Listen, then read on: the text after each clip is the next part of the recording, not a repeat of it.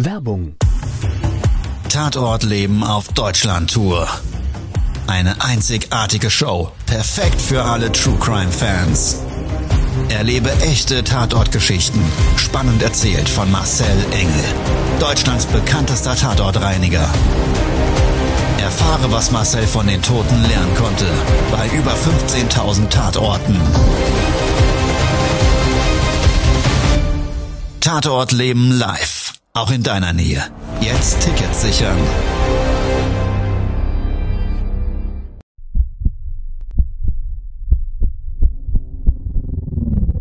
Todesursache. Der Podcast mit Tatortreiniger Marcel Engel. Es wird immer mal wieder in meinem Podcast vorkommen, dass wir sehr tief in das Geschehen eintauchen. Ich werde offen darüber sprechen. Damit meine ich, dass Flüssigkeiten wie Blut als Element das kleinste Problem sein wird. Ich freue mich, wenn ich euch auf eine Gedankenreise entführen darf in meine Welt des Tatortreinigens. Todesursache. Der Podcast mit Marcel Engel.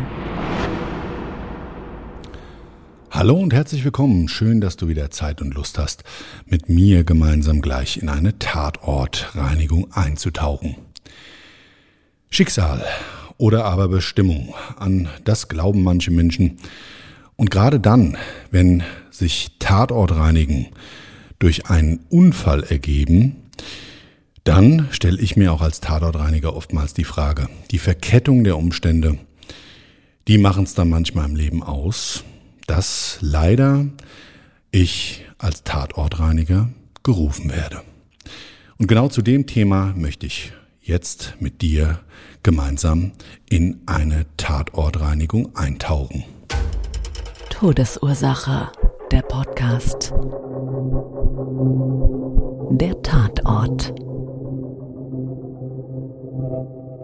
Tatortreinigungen werden oftmals auch benötigt, wenn der Tatort eigentlich ein Unfall ist. Manchmal in Verbindung mit tragischen Ereignissen, wie in dem Fall. Ein Unternehmen ruft mich an, eine Dame, die uns mitgeteilt hat, sie hatten einen Arbeitsunfall an einer großen Maschine und bei der ist jemand zu Tode gekommen. Ist in einer Industriehalle, eine spezielle Recyclinganlage, die dort betroffen ist.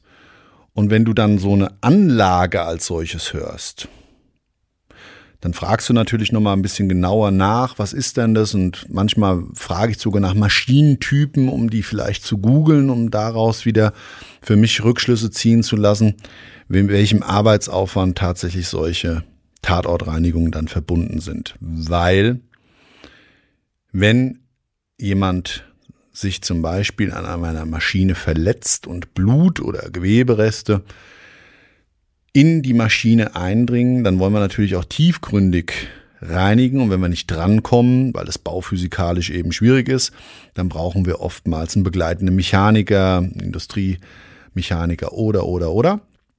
Und in dem Fall habe ich dann ein bisschen tiefgründiger hinterfragt und oftmals ist es aber so, dass man dann nicht ausreichend Auskunft bekommt. Also alles ins Auto gepackt, was in irgendeiner Form relevant ist, wissentlich dem Kunden angedeutet, dass wir gegebenenfalls jemanden brauchen, der uns Hilfestellung bei Rückbauten gibt und oder aber eben die Maßnahme gegebenenfalls unterbrochen, rückgebaut, erneut beginnend am nächsten Tag weitergeführt wird. Das habe ich alles mit dem Kunden abgeklärt und habe natürlich gefragt, ist denn schon dieser Arbeitsunfall als solches durch die Staatsanwaltschaft freigegeben. Auch so eine Besonderheit, es wird oftmals ermittelt. Es muss ja ermittelt werden, gibt es ein Fremdverschulden und daraus gegebenenfalls eine re relevante Straftat oder ist der Unfall eben ein Unfall und ein Umstand unglücklicher Umstände, Zustände und so weiter. Also ich wusste nicht viel, bin aber gut gerüstet mit einem Mitarbeiter in den Ruhrpott gefahren. Angekommen vor Ort stand ich vor so einer großen Industriehalle, ein großes Industriegelände eingezäunt mit einer Pforte. Man hatte mir auch gesagt, ich soll mich da melden und der Pförtner lässt mich dann rein. Ich soll die Halle bis zum Ende entlangfahren und den Hintereingang benutzen. Die Halle selber sehr, sehr groß. Das heißt, gesamteinheitlich hatte das Gelände ungefähr die Größe von fünf Fußballfeldern. In dem Außenbereich ganz viel Rohmaterial, hochgestapelt, größer und höher wie die Halle. Und ich wusste ja zu dem Zeitpunkt noch gar nicht, ähm, was das Unternehmen selber recycelt. Die hatten Kunststoffrecycling im Fokus. Das heißt, darauf spezialisiert, dass sie gepresste Ballen von zum Beispiel Kunststoffflaschen und anderen Kunststoffen auf eine Palette aufgebunden mit Draht, so Drahtbändern, ungefähr daumendick, umwickelt, ähm, komplett aufgestapelt als Recyclingmaterial in der Außenanlage positioniert hatten. Das war also die Hauptfläche und die Halle hat auch nochmal einen gewissen Teil eingenommen. Und die Halle war eingeteilt, das kommt man, wie man vors Gelände gefahren ist. Vorne hatten die drei große Tore. Also bin ich mal davon ausgegangen, dass wir drei Hallenabschnitte hatten, weil die Dame mir gesagt hat, dieser Hallenabschnitt wird auch derzeit nicht betreten. Es hat auch eine gewisse Dringlichkeit gehabt. Das war ein 24-7-Betrieb.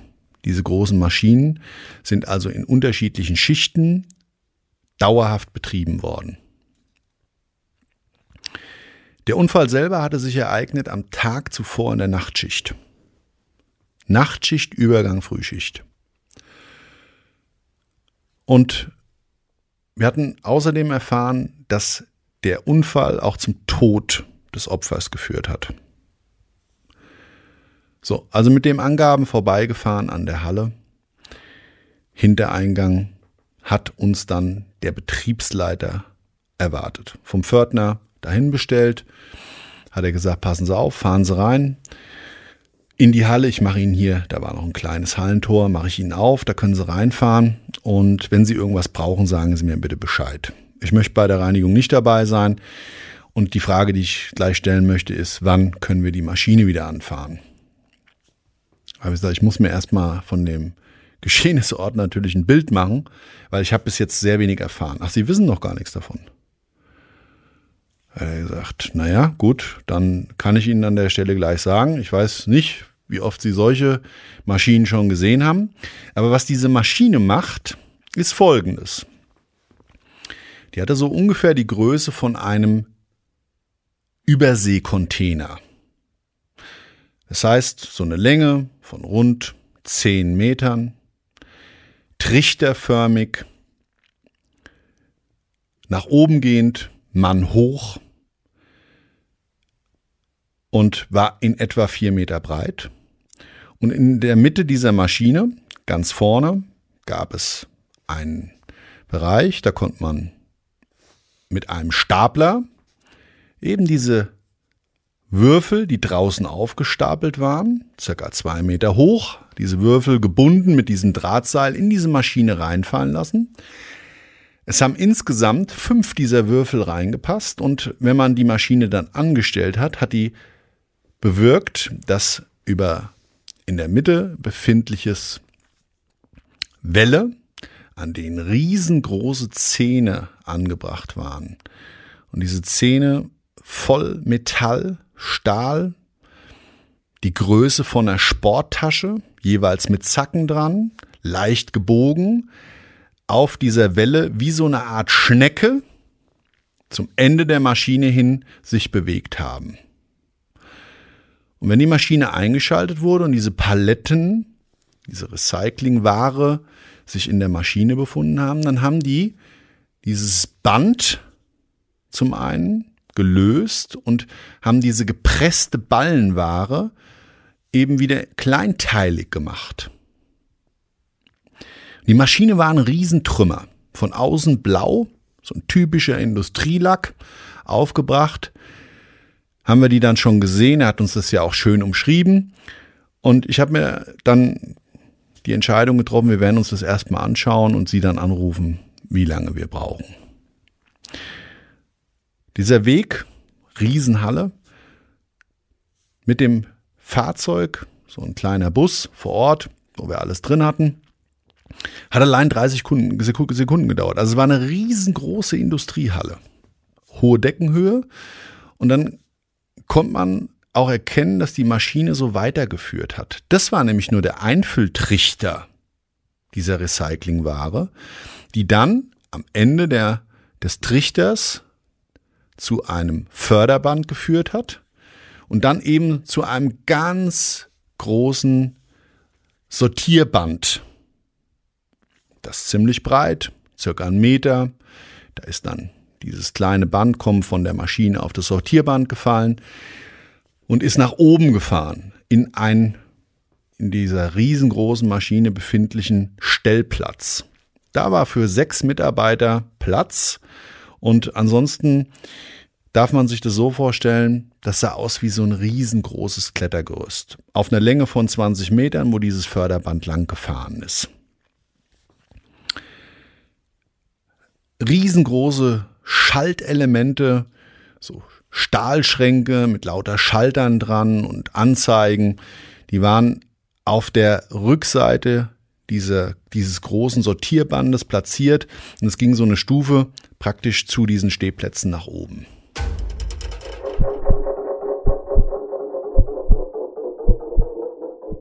Wie wir dann zu der Maschine gefahren sind und diesen Trichter-Einfüllort besichtigt haben, war da eben noch lauter Recyclingmaterial drin. Ganz, ganz viel. Und man konnte sich dann erstmal ausmalen, was für eine Gewalt diese Maschine gehabt haben muss. Ja, es war eine riesengroße Welle, die so einen Durchmesser hatte, ich würde mal sagen, von so einem Fußball. Das war die Hauptwelle und dann die Zähne da dran, jeweils Sporttaschen groß. Also lauter Flaschen und Kunststoffmaterial und um diese Welle herum, diese Zähne haben nur rausgeschaut, war auch ganz viel Material und man konnte lauter Metallbänder um diese Welle herum gewickelt sehen.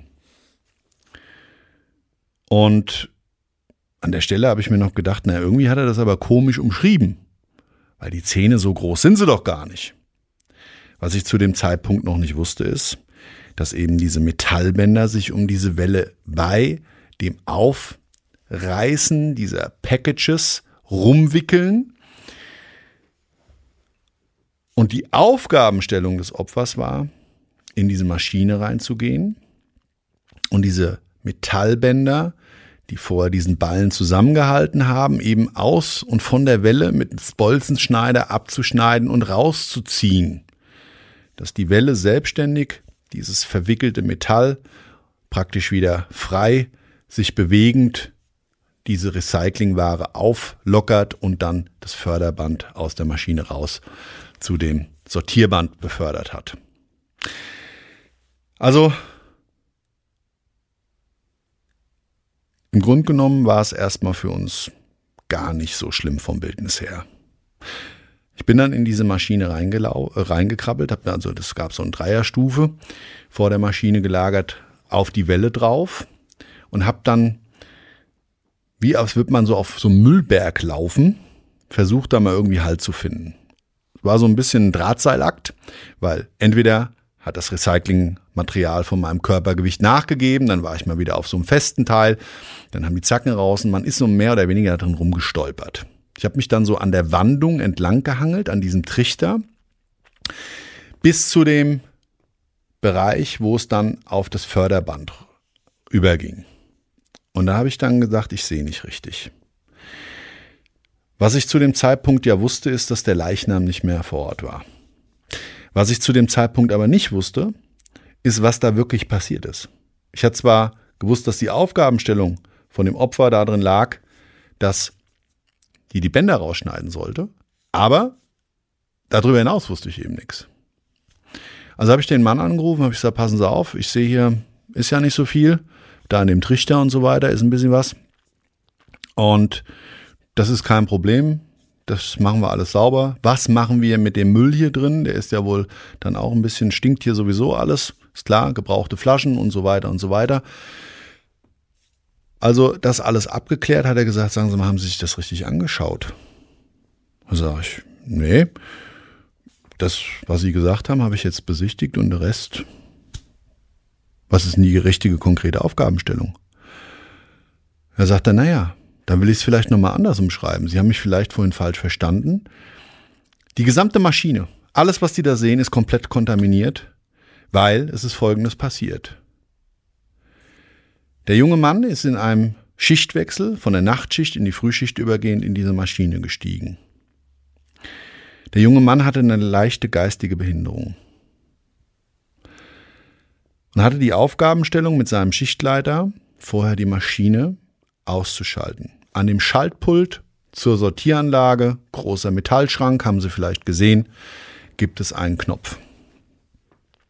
Und dann ist es so, dass wir über diese Maschine diesen Notausknopf, diesen riesengroßen Button, eben noch einen zusätzlichen Schalter haben, der die Maschine normal ein- und ausschaltet.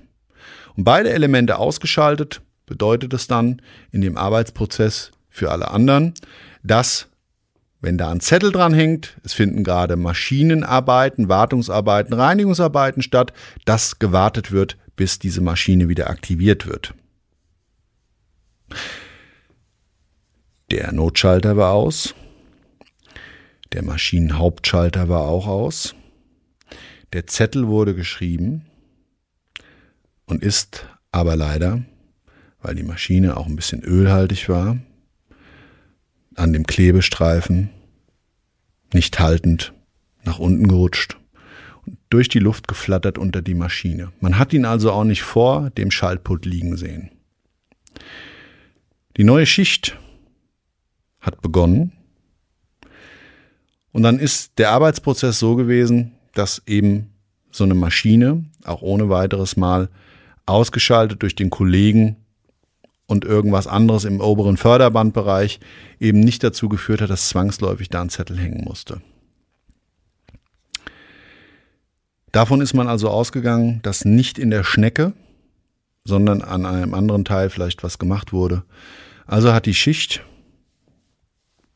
erst den Notschalter, das ist so ein Button gewesen, rausgezogen, dadurch die Grundversorgung eingeschaltet und danach die Maschine aktiviert.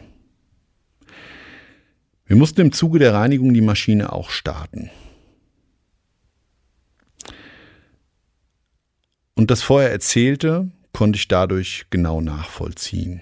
Er hatte mir dann nämlich gesagt, dass die Maschine angelaufen ist und diese riesengroße Welle, diese Riesenmasse wahrscheinlich angetrieben durch einen starken Elektromotor, so ein Anlaufgeräusch gemacht hat. Und sowieso dann, wenn sie befüllt war, die Geräuschkulisse ein bisschen anders, wobei die Maschine eigentlich immer erst dann befüllt wurde, wenn sie bereits lief. Und die Geräuschkulisse durch dieses gesamte Recyclingwerk inklusive dieser Schnecke sowieso unglaublich hoch war und man dort mit Kopfhörern im Standard arbeitete, weil auch das oben befindliche Recyclingband mit sogar Luftdruck arbeitete irgendwie und dann gewisse Kunststoffelemente schon vorsortiert hat. Und als die Kollegen dann oben standen, die Treppe hochgelaufen sind, diese Maschine aktiviert haben, ist natürlich auch das Förderband wieder langsam angelaufen. Und dann haben sie natürlich immer mal auch Verunreinigung in Form von Biomasse, bedingt durch dieses Presswerk auf so einem Förderband. Aber in dem Augenblick, wo er dann eben richtige Fleischteile gesehen hat, das erste, was er visualisiert hatte, konnte er noch nicht genau definieren. Das zweite, was er gesehen hatte, waren dann Innereien. Und so ist praktisch der Kollege klein gehackt durch diese riesengroße Schnecke in ziemlich großen Portionen dieses Förderband auf dieses Sortierband hochgefahren worden. Er selber, der erste in der Kette, diese acht Personen, war so geschockt, dass er es hat weiterlaufen lassen. Die zweite Dame, die daneben stand, auch. Und die dritte hat es dann visualisiert, ist ins Handeln gekommen, die Treppe runtergerannt und hat das Ding ausgeschaltet. Für das Opfer natürlich viel zu spät, weil dieser Mensch wurde in diesem Malwerk, in dieser Schnecke, richtig wie in einem Fleischwolf zerhackt. Und im Reinigungsprozess haben wir unheimlich viele Gedärme, Körperteile von diesem armen Opfer, diesem armen Menschen, der in dieser Maschine verstorben ist, rausgefuddelt. Das war dann teilweise verklemmt mit dem Kunststoff und so weiter. Es war also ein riesiger Aufwand, das überhaupt in irgendeiner Form freizukriegen und dann weißt du ja auch nicht, wie du mit sowas umgehen sollst. Also Körperteile, ja, gibt's immer mal wieder, passiert bei Arbeitsunfällen sowieso. Dann liegt meinetwegen an der Drehmaschine mal ein Daumen oder so. Das haben wir immer mal wieder. Oder es fällt was in eine Maschine rein an eine Stelle, wo man nicht drankommt. Aber da war es jetzt ja so, das war schon echt viel. Da war schon echt viel Mensch noch. Ja, und dann wusste ich das erste Mal nicht genau, was ich machen soll. Ich habe die Dame dann vom Büro nochmal angerufen, weil der Ansprechpartner vor Ort, dieser Betriebsleiter, der konnte mir da überhaupt keine Auskunft zu geben. Und so hat sich das anhört, das Interesse des Unternehmens lag natürlich ungeachtet dieses schrecklichen Unfalls auch wieder da dran, dieses Maschine wieder ins Laufen zu kriegen und vielleicht auch dadurch so eine Normalität in den Alltag zu bringen, wo ich mir damals wirklich noch so dachte, wow, manchmal sind die Unter Interessen eines Unternehmens fehl am Platze. Da sind Menschen traumatisiert. Die Rest der Belegschaft, auch die schichtübergreifenden, die, ich sage jetzt mal Primäropfer, die haben es live gesehen und die Sekundäropfer sind ja die in der darauffolgenden Schichten spätesten, die immer wissen, okay, der Tatortreiniger war zwar da und das ist auch alles wieder safe, aber gerade dann, wenn so eine Maschine vielleicht auch mal was mit sich bringt, was dann ähnlich etwas aussehen könnte, Biomasse, Kontaminierung durch weil da in den gepressten Ballenware halt was drin ist, was vielleicht nicht so reingehört. Wie gehst du denn damit um? Klar, muss das Leben weitergehen. Aber nichtsdestotrotz eine ganz krasse Erfahrung in dem Bereich, weil ich das Ausmaß ja selber gesehen habe. Also wir haben im Zuge der Reinigung sehr viel von diesen verstorbenen Menschen eingesammelt und haben uns dann dazu entschieden, das einem Bestatter, der den Leichnam auch abgeholt hat, wieder zuzuführen. Und was ich zu dem Zeitpunkt nicht wusste, ist, dass ähm, wohl auch eine Verwandte des verstorbenen Menschen damit an der Maschine stand. Mit der hatte ich im Nachgang noch Kontakt und die hat mir das eben alles nochmal so bekräftigt. Diese Härte der Realität, dass manchmal gewisse Dinge im Leben passieren und dieser Leichenfundort als solches aber wieder trotzdem einer Normalität zugeführt werden muss. Auch wenn dort wirklich Schreckliches passiert ist. Und, noch, und da ist jetzt so das Tragische daran, der Prozess, der Sicherheitsprozess wurde danach geändert. Diesen Fehler hat man nie wieder gemacht, ein Schild dahin zu hängen, mit einem Klebestreifen befestigt, der dazu geführt hat. Man hat die Maschine umgebaut im Nachgang und hat dort Sicherheitsdinge implantiert. Das habe ich im Nachgang aus dem Grund mitbekommen, weil ein Sachverständiger von uns Bilder haben wollte, der eben dazu dann ein neues Sicherheitskonzept geschrieben hat und der Hersteller beziehungsweise das Werk dort dann Sicherheitsmaßnahmen ergriffen hat. Und diese Verkettung gewisser fehlenden Fakten durch unsere Dokumentation seines Erachtens nach hätten vielleicht Klarheit bringen können. Also ein ganz schlimmes und tragisches Ereignis und wie es im Leben so spielt.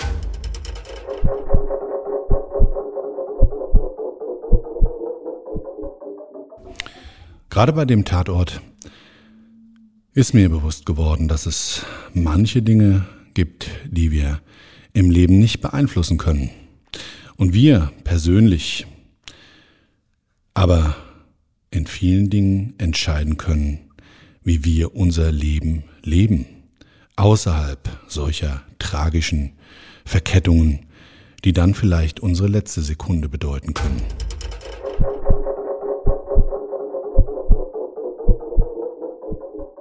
Todesursache.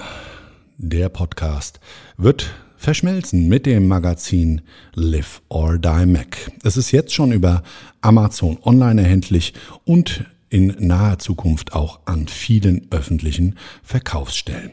Also, wenn du gerne diese Geschichten ein bisschen ausführlicher mit vielen, vielen weiteren Themen rund um das Leben vor dem Tod, um Tatortreinigung und alles, was sich darum dreht, ja, erfahren möchtest, dann sehr gerne schau doch mal in das Magazin rein. Ansonsten gibt es die Deutschland-Tour, der Tod und andere Glücksfälle.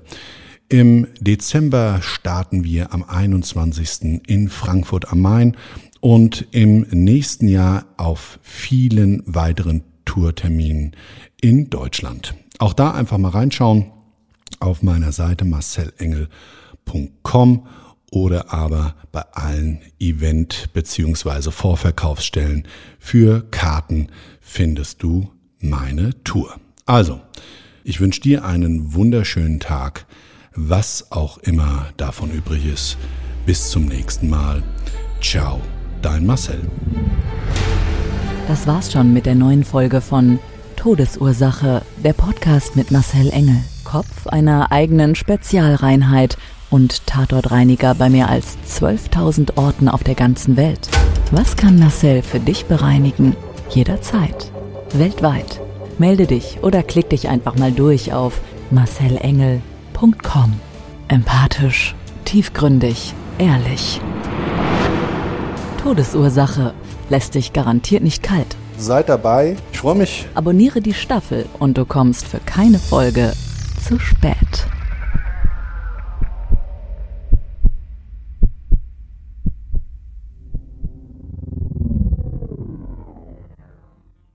Mobbing findet überall statt. In der Schule, am Arbeitsplatz, innerhalb der Familie und im Internet. Erfahren Sie in dem Kompaktbuch Ausgemobbt, wie Sie sich gegen Mobbing wehren und künftig vermeiden, zum Mobbingopfer zu werden. Ausgemobbt von Marcel Engel und Martin Zowak, überall im Buchhandel.